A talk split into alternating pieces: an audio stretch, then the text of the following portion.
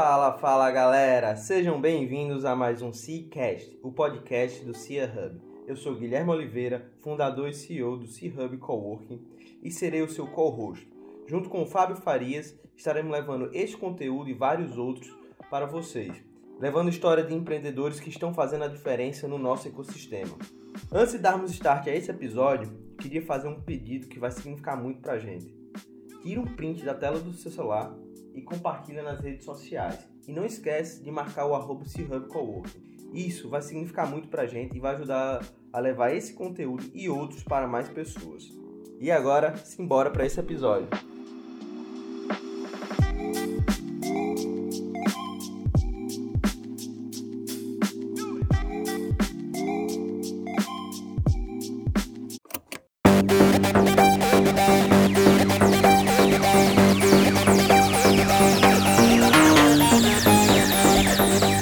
Mestre Felipe, cara, foi um prazer ter te conhecido há um tempo.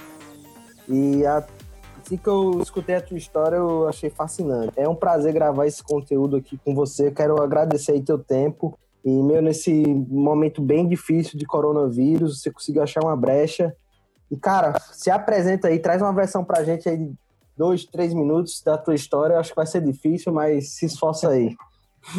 Pô, pô, Guilherme, diga. O prazer é todo meu, velho. Eu que agradeço aí a, a, o convite, a oportunidade de falar um pouco aí da, da história de, de empreender, né? Da minha história, um pouco da história da Fixit também. Então, o prazer é todo nosso e é bacana esse o movimento aí que você está fazendo com esse podcast, bem legal. É essa, essa sua, esse seu pedido aí é até retórico, porque com certeza esse conteúdo é relevante, sim. A galera tem que compartilhar. Quanto, quanto mais gente impactada por isso, melhor. Um mundo melhor teremos, né? Que a gente sabe que é empreendedor que resolve a bagaça. E é o que está resolvendo justamente no coronavírus aí, que você citou. E eu tô com o tempo, bicho. Coronavírus, estou em casa, velho. Pô, velho, vamos aproveitar agora para a gente fazer a diferença. E, cara, me apresentando aí rapidamente, eu sou, sou eu fui pai muito cedo e acho que, acho não, tenho certeza que isso foi uma das das forças motrizes aí que, que, que me moldou para ser um cara inquieto, né? Eu sempre fui muito inquieto desde moleque, desde cedo. Sempre fui um cara que gostei de inventar muito, vendia meus gibis. Eu pegava a pedra do vizinho, aquelas quartzo rosa, né? Pensando que ele não ia perceber, pegava dois ou três, botava um banquinho, começava a vender, pensando que era uma pedra preciosa.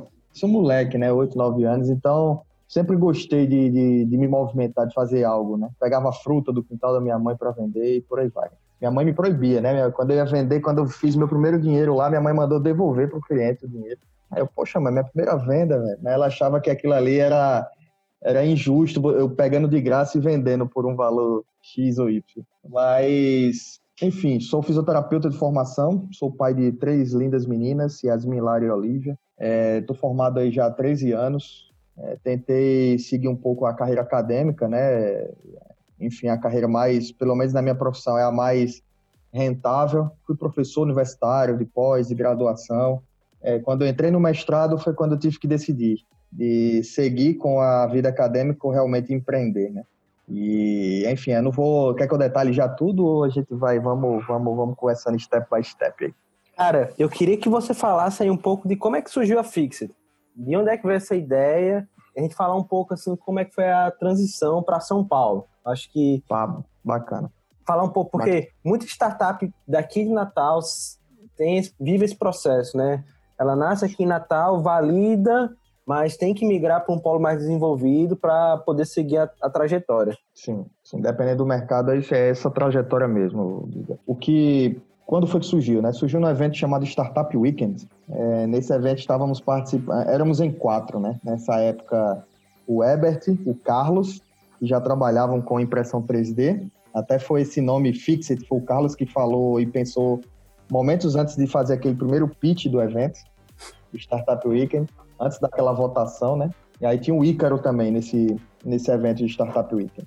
A gente, como qualquer outra startup, foi lá fazer o, o o pitch foi as, fomos votados, né? Enfim, muita gente votou para fazer a coisa acontecer. E aí ganhamos o evento. E isso não é também a razão pela qual a gente continuou. Acho que o propósito que foi criado no dia foi muito importante também. Até porque Startup Weekend não é um evento para formar empresa, e sim para formar empreendedores, né? Virar a chave. E aí, Herbert já trabalhava com impressão 3D, chegou com a ideia, poxa, de, de fazer algo para imobilizar e tal, e a gente foi refinando. Eu tinha um network para validar, um network bem, bem bacana. E até foi, na época, foi o Léo da Horto Rio. E aí juntou Lé com Cré, que até hoje está aí, né? Tanto eu quanto ele, Herbert e, e, e, eu fomos os únicos sobreviventes de Founders aí, lá de, de três anos atrás. Três anos? Não. Foi em 2015, né? Cinco anos já. Cinco anos. Três anos. É, três anos a gente tá em São Paulo. E aí, cara, nessa época eu trabalhava na Petrobras. A Herbert era funcionário federal, né? Da, da, da UFRN, concursado. Eu não era concursado, não. Eu prestava serviço. E aí eu fui o primeiro a abandonar o, o, o emprego, né? Eu fui primeiro, era em Mossoró até, e aí eu larguei tudo, tinha acabado de ser pai, a terceira filha tinha acabado de nascer quando eu larguei tudo. É meio loucura, né? Meio, meio... O cara não entende como é que o cara faz isso. Mas aí vem o primeiro, a primeira reflexão. Se você não focar no, no que você acredita, se você esperar o momento ideal, ou então as coisas começarem a dar certo, eu tenho, lhe digo com certeza que esse momento nunca vai chegar se você não cair de cabeça 100%, esse momento de espera, bom, vou esperar pelo menos eu ganhar tanto aqui para poder focar. Não vai chegar esse momento de ganhar tanto. Nunca vai chegar.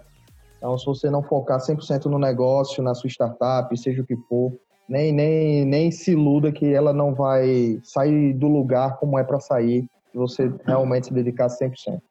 E mais aí, Ebert, como Ebert dependia dele mesmo, né? O salário dele pagava a casa dele, as contas dele.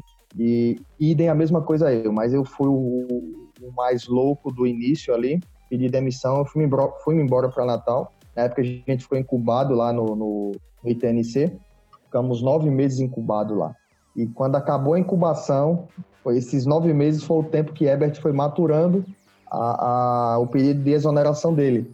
Mas para isso, eu, como sempre, muito inquieto, eu ficava dando razões para ele pedir. A razão final, a gente passou por algum, alguns processos de aceleração, né? Teve a Inovativa, teve o Braskem Labs, e por último, que foi o, o golpe fatal, foi a aceleração para participar do programa da ACE Startups, né? E aí eu falei, velho, agora não tem, tem como você ficar part-time não, você vai ter que ser full-time aí, porque a gente tem que ir para São Paulo. Daqui a quanto tempo? Daqui a 15 dias, falei para ele. Caralho, isso é foda. Isso a gente, isso a gente tinha participado do, do, do, Shark Tank, que deu um boom assim, né? Legal, uma visual, deu, uma, deu uma visibilidade legal pra gente. E ele já tava já em, meio que inquieto com essa, com essa situação de ir para São Paulo, realmente.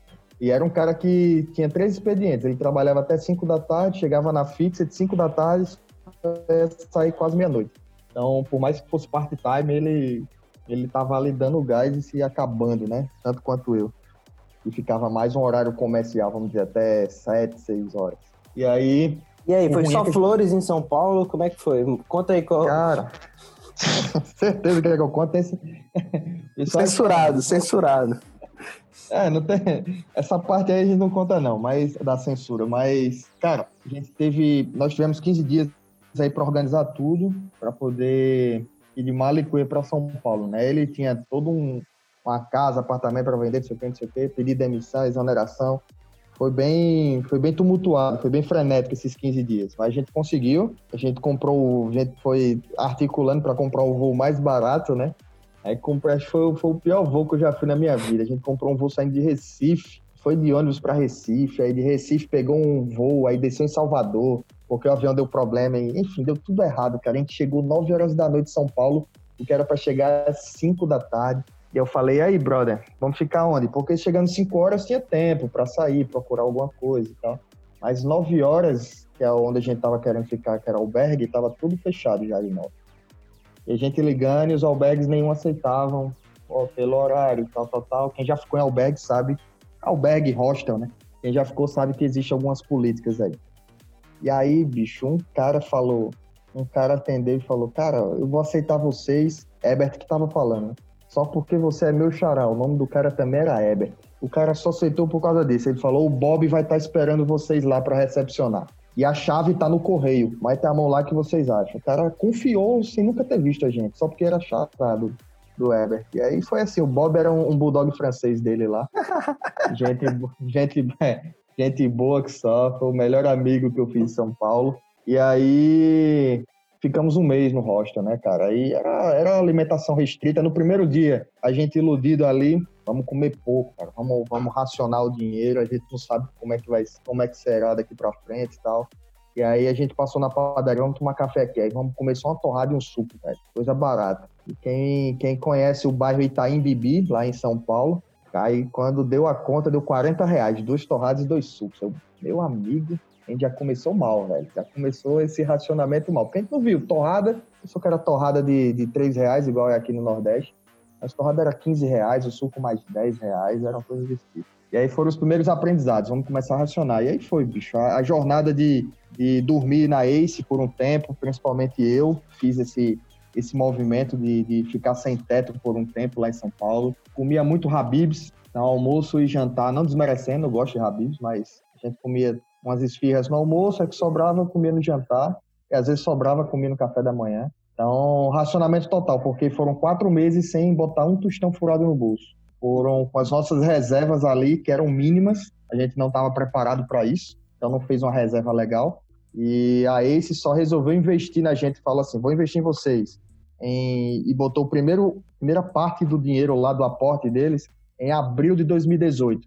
Então a gente ficou de outubro até abril de 2018 naquele, naquele naipe, na raça a raça, realmente sentindo a dor de empreender, entender a palavra resiliência, entender a palavra sofrimento e não reclamar por pouca coisa, né? Enfim. Ah, mas abril eu tirei meu primeiro Prolabore desde 2015, tirei a primeiro em 3 de abril de 2018, tirei meu primeiro Prolabore da Fixet, depois aí de três anos de, de empreitada.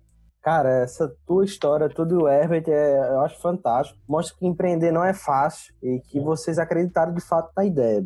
Conta aí um pouco como é que foi é, a experiência na ACE e também como foi a, o processo dentro da Braskem Labs.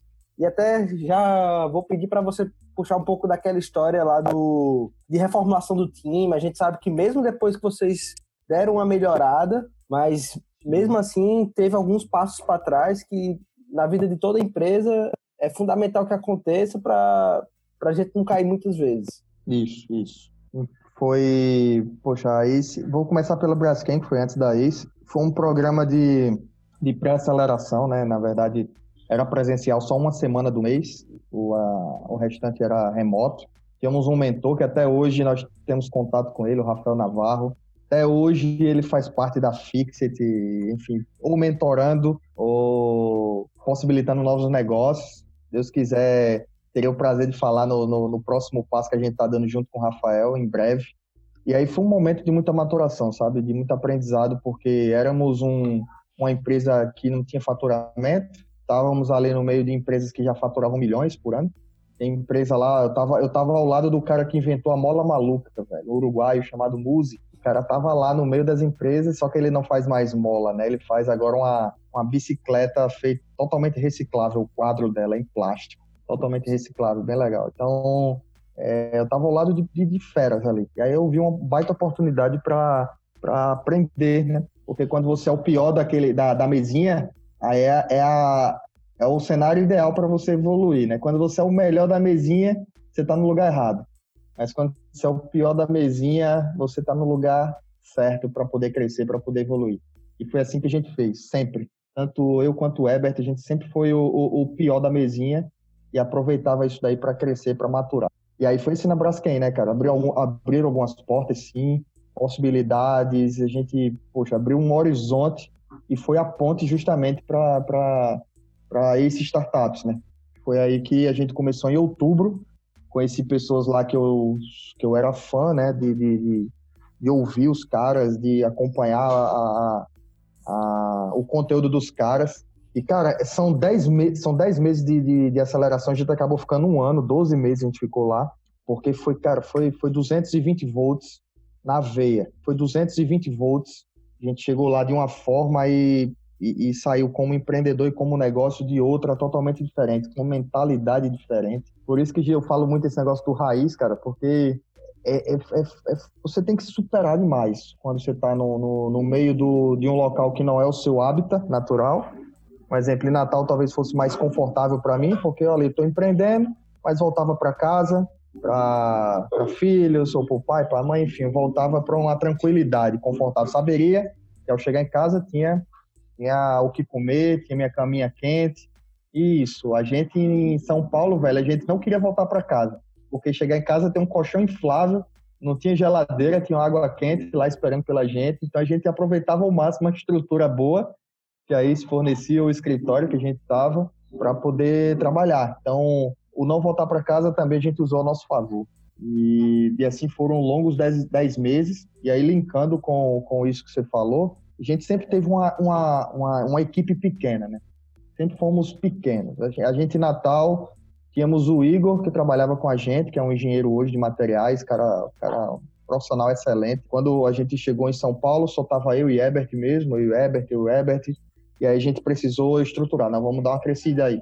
Começou a receber investimento, e a gente tava com uma equipe aí de seis pessoas, éramos em seis uma pessoa para fazer venda, uma pessoa para desenhar o produto junto com o Ebert, um cara para gerir, uma pessoa para fazer toda a parte de administrativa, né, atender. E cara, foi a pior decisão que a gente tomou, porque a gente a gente escolheu o time meio que na inércia, a gente meio que era um time que já existia, existia uma, uma amizade, uma, uma sintonia, achávamos, e aí juntou meio que na inércia, cara, meio que poxa, é o melhor negócio que a gente vai fazer, vamos lá, vamos lá, vamos, vamos crescer junto. E foram seis meses sem sair do lugar. Seis meses sem sair do lugar. E no último mês, assim, foi meio que a gente já percebendo que a gente não estava saindo do lugar realmente. Eu cheguei para Ebert, cara, vamos começar a fazer um corte ali pontual, um corte aqui. E a primeira pessoa que a gente cortou foi vendas, né? Pô, não tá funcionando vendas, vamos cortar o cara. Aí, no que eu cortei o vendas, como era um time que já estava, já, eles já tinham amizade entre si, foi uma, um efeito dominó todo mundo se revoltou, meio assim. Não, não se revoltou em, em agressividade, mas meio que rachou com todo mundo. Eu rachei com um, mas acabei rachando com todo mundo. Porque ninguém aceitava, mesmo provando por números e argumentos, enfim, que tinha que tirar o cara.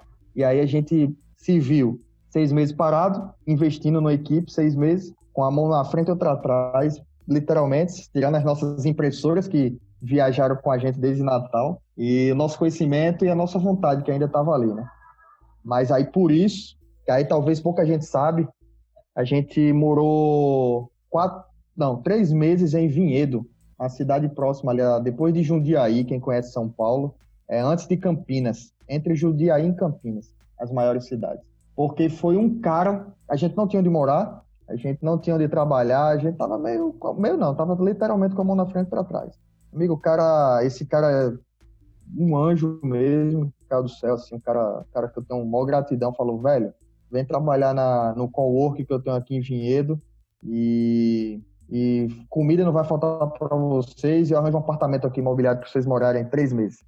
Foi a, a, acho que se contar das maiores sortes que nós tivemos em São Paulo, essa foi a maior. Do time que éramos em seis, saiu um deles e veio para o nosso time porque acreditou mais no nosso propósito e se apaixonou pela Fix. Que hoje é um dos sócios também, ele tem uma participação pequena, mas tem, que é o Jameson. E aí, ao invés de sermos dois, éramos três agora, os três mosqueteiros. E estão até hoje, né, os três, mas enfim, já aumentou de novo o time. Mas aí eu tive cuidado agora nesse aumentar quem realmente eu iria colocar.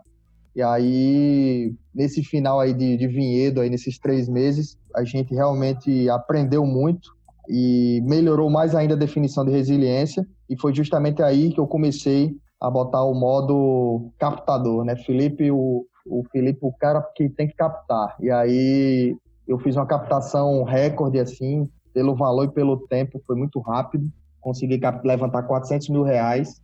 Foi nossa carta de, de alforria para voltar para São Paulo, né? Posso ir seguindo? Cara, eu, só um ponto aqui. Certo. Ó, vocês, de fato, cara, você é a história de startup raiz que eu conheço que é mais verídica, porque vocês validaram dentro do Startup Weekend, que é um dos eventos mais famosos, que geralmente a ideia é, ter, é formar empreendedores, mas o processo todo é ensinando de como você validar uma ideia. Vocês saem do ecossistema bem menor, que é o Nordeste, para ir para o Sudeste, ter acesso a outras oportunidades e viver um processo de aceleração que foi a ACE, fora os processos de pré-aceleração que a Fix também passou, e depois vem essa parte, vocês conseguem levantar capital. E a gente sabe que levantar capital não é fácil, queria até que você falasse um pouco aí de como foi esse processo entender, ah, não é mil maravilhas. Depois que o dinheiro do investidor entra, eu acho que o cenário muda um pouco. E eu acho que até um, uma dessas mudanças foi a questão da pivotagem do modelo de negócio de vocês, que eu achei bem, bem interessante que vocês fizeram. Eu acho que vale a pena a gente falar um pouco também. Show. Cara, a, a captação foi como assim, na ACE a gente não fez uma captação. A gente participou de um processo, tinha que pontuar algumas, algumas metas, algumas métricas ali. Estando dentro das métricas, ok, vou investir em vocês para vocês crescerem. E eu não sabia nada de funding, né? Não sabia nada de, de fazer captação. E aí, quando a gente, quando acabou a grana da, da Expo, que a gente investiu seis meses aí um time e tal, tal, tal, estrutura e tudo. E aí, quando a gente se viu, acho que a gente tinha, sei lá, 10, 15 mil em caixa. Eu e Herbert só, pelo menos, né? E o Jameson tava em casa, trabalhando de home. E aí eu falei, e aí, bicho? Aí, cara, tu tem que captar. E aí eu falei, eu não sei nem como é que faz isso, mas vamos lá. E o Camilo, Camila é um cara hoje que é CEO da, da Neverest, é uma empresa de, de jogos eletrônicos, bem legal. E aí o, o cara falou, é assim, me passou toda a metodologia, foi fazendo isso, foi fazendo aquilo. Engraçado, só um parênteses, que, que hoje ele está nessa fase de captação. O cara me ensinou a captar, e hoje ele fala, pô, velho, como é difícil, hein, captar. Porque ele, ele falava a, teo, a teoria. Quando ele foi para a prática, que ele saiu da ACE, e hoje foi ter a sua própria startup, ele viu que o negócio mais embaixo. Ele, porra, velho. Ele, ele fica impressionado como é difícil, e é realmente. E eu digo com tranquilidade, só consegue captar quem acredita no negócio. Aquele cara que tá part-time, eu não vou dizer nunca, né? Porque, enfim, sempre existem as exceções e pode ser burlado a verdade. Mas se você não tá full-time, é difícil um cara chegar e colocar um cheque no seu, no seu negócio. E aí eu tive sorte de passar sempre pessoas bacanas também minha vida. Passaram muita gente ruim. Sou muita gente ruim. Quem sabe um pouco da, da, do, da parte ruim da Fixit, de quem tentou é, de alguma forma se aproveitar. É, a gente já teve, foram prejuízos aí que somam 400 mil reais aí. E pessoas que tentaram se aproveitar da Fixit. Mas enfim, a hora não é de, de falar disso. É, e aí eu consegui fazer uma captação em, em dois meses, cara eu juntei, eu conhecia, eu tive uma mentora na ACE e falei para ela que estava captando, falei que é dessa forma que eu estou captando, não precisa, o contrato é esse aqui. Ela falou, calma aí que eu acho que eu sei que eu conheço um investidor. Aí foi para o investidor, foi isso, foi aquilo lá. Juntou quatro pessoas, investiram cada um 100 mil, e aí captei 400 mil reais. Em dezembro, eu comecei isso em final de outubro ali, em dezembro eu já estava com 400 mil reais na conta, e foi o nosso suspiro para sair de Vinhedo, né? Porque, enfim, a gente estava lá realmente só morando, porque negócio a gente não consegue fazer lá, é uma cidade de 70 mil habitantes, muito pequenininha. E aí a gente voltou para São Paulo e começou a reestruturar de novo o time e por aí vai. E aí veio de novo a mesma coisa, né? agora não por, por incompatibilidade, e sim por, por mercado, né? Ficamos aí seis meses batalhando o mercado tradicional, isso já em São Paulo, tentando batalhar, batalhar, batalhar e falou, vamos. E apareceu um.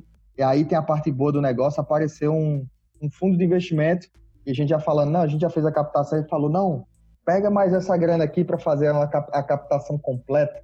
E o cara veio atrás. Isso é bom, isso é bom. Quando vem atrás, já, já economiza bastante tempo do seu negócio, da sua, do seu funding. Aí o pessoal da Veros, um grupo muito sério, muito rígido, e aprendi muito, eu aprendo muito com o Arthur lá, que é o responsável. E aí fizemos uma captação, tipo, recebemos outro aporte em fevereiro. Então foram dois aportes de 400 e a rodada a gente totalizou de 800 mil, né? E aí foi legal, deu, deu fôlego para a gente trabalhar o ano. E vamos lá, 2019 a todo vapor.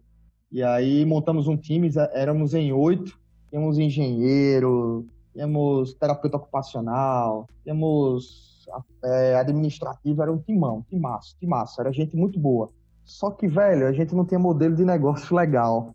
Porque a Fixet é legal. Poxa, a Fixet é massa, os caras estão tão indo muito, muito bem. Mas, assim, pouca gente sabe de bastidor.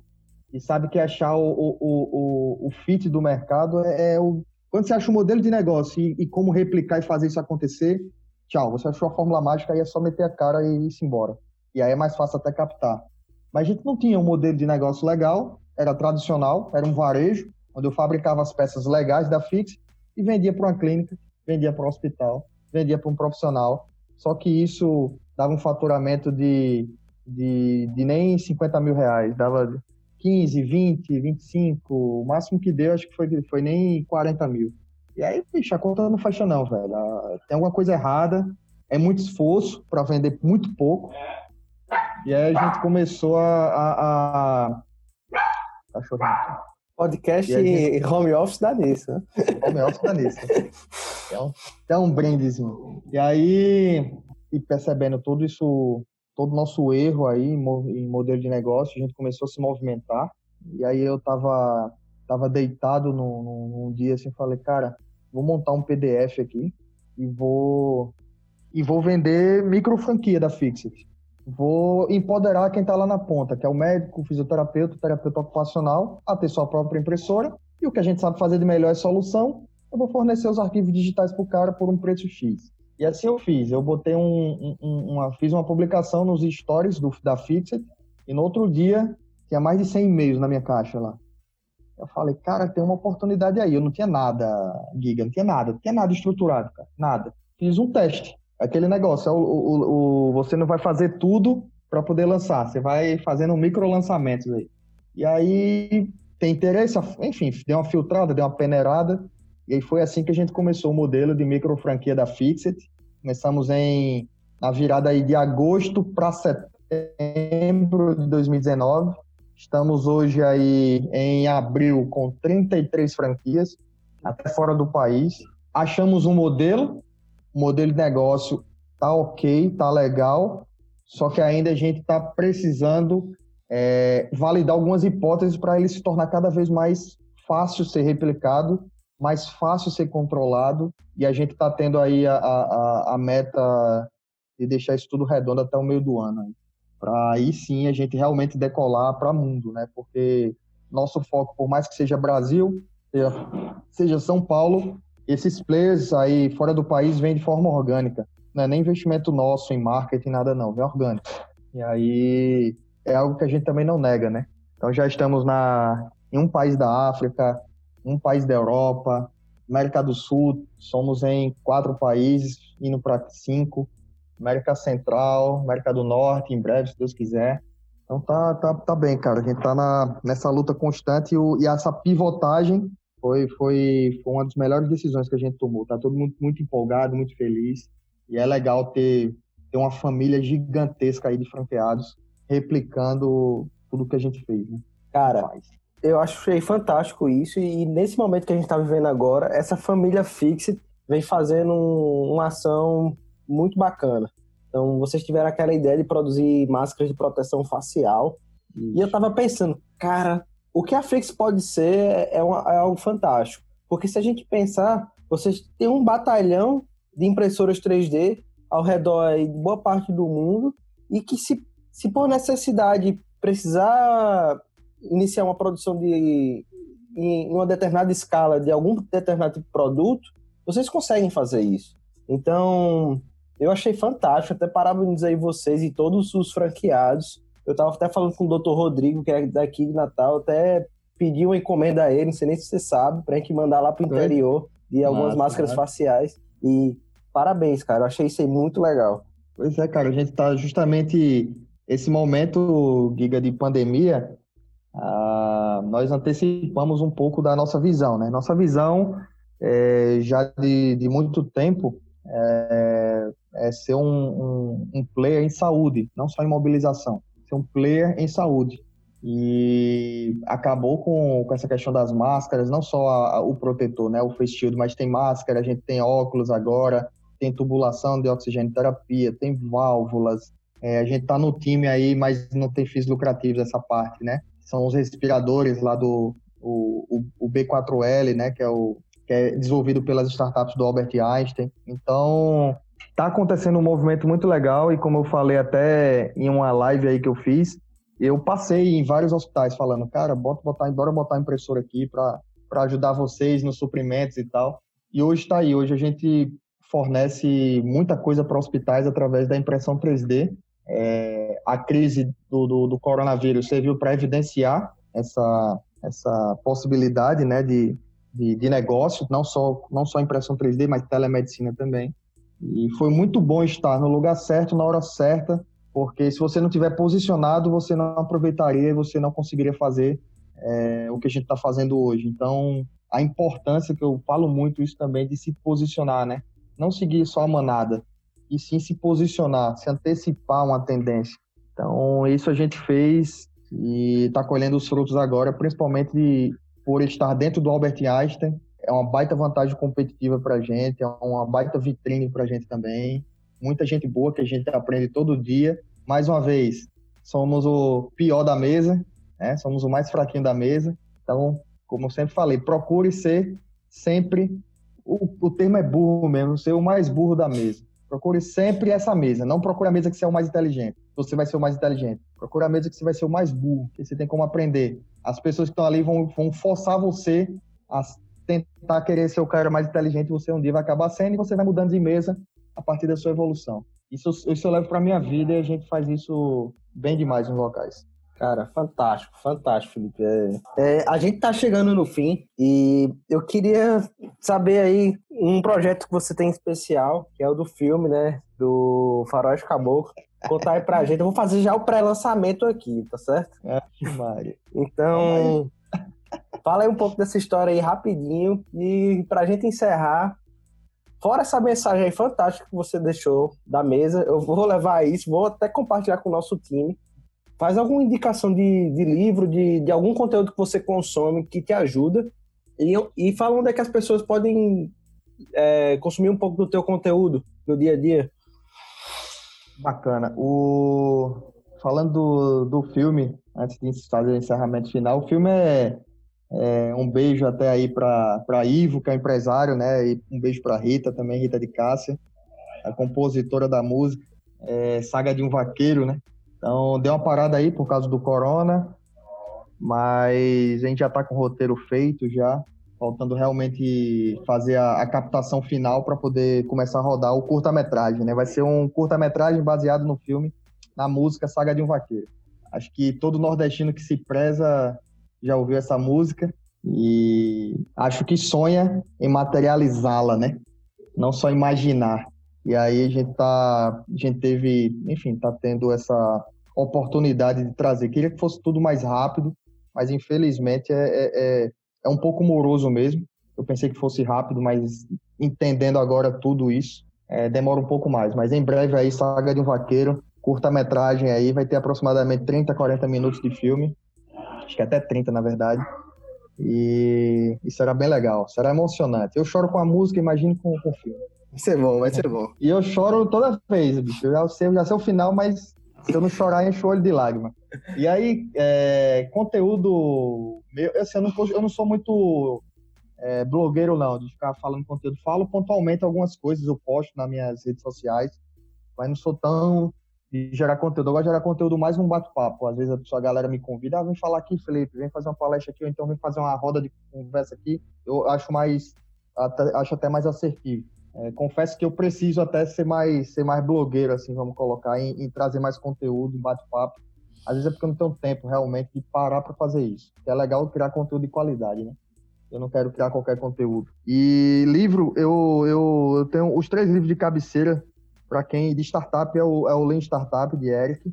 Para mim é o, é, o, é, o, é o que abre realmente sua mente, entender como é que você deve criar um negócio ou, ou criar um, uma solução. É, eu gosto que hoje é o que a gente está buscando, é o Receita Previsível. É um livro de cabeceira também, quando eu li, mudou muito minha mente, em sempre buscar na Fixit uma forma de ter receita previsível, e hoje a gente consegue com o modelo de negócio atual. E um livro que foge assim de, de contexto de empreendedorismo é Abundância, né?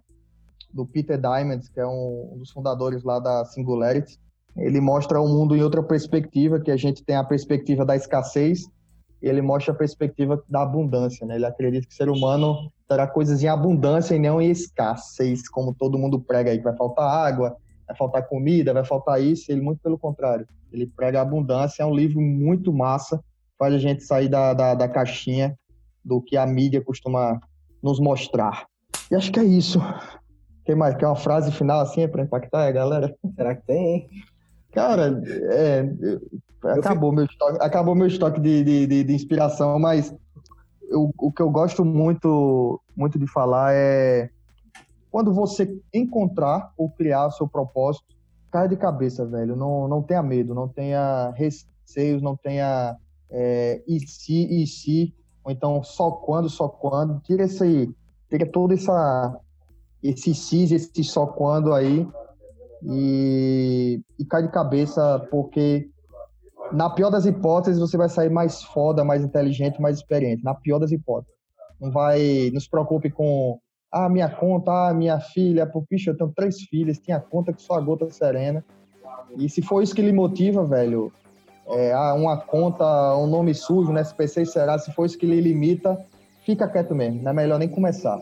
Mas se não ter medo de cobrança, ter estômago para dever, ter estômago para fazer a coisa acontecer, mete bronca, cai de cabeça no propósito. É isso que eu falo muito, porque todo mundo pensa que vai ser ok, vai ser mil maravilhas, e não é. É porrada, é porrada todo dia. Todo dia. Cara, muito obrigado, Filipão. Foi, acho que foi um, um papo muito bom. Acho que a gente trouxe aqui a história do empreendedor raiz de fato.